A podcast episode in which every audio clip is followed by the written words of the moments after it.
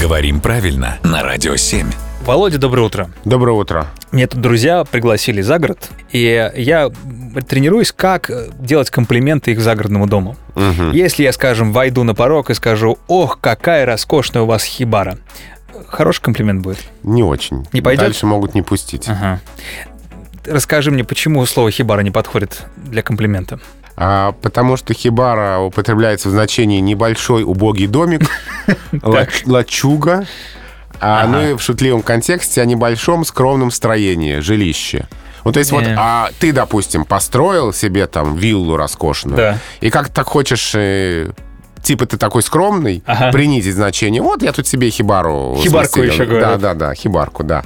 За- э, Да, заходите в мою хибару. А вот э, про чужой дом так не стоит. Мгм.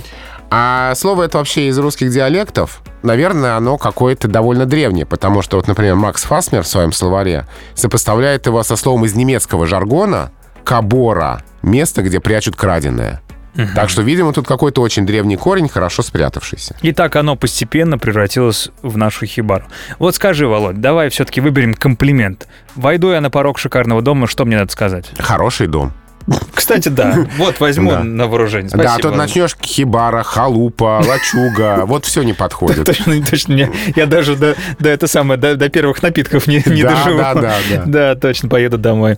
Хорошо, запишу. Как ты сказал, хороший дом? Хороший дом. М, Да, отлично. Спасибо.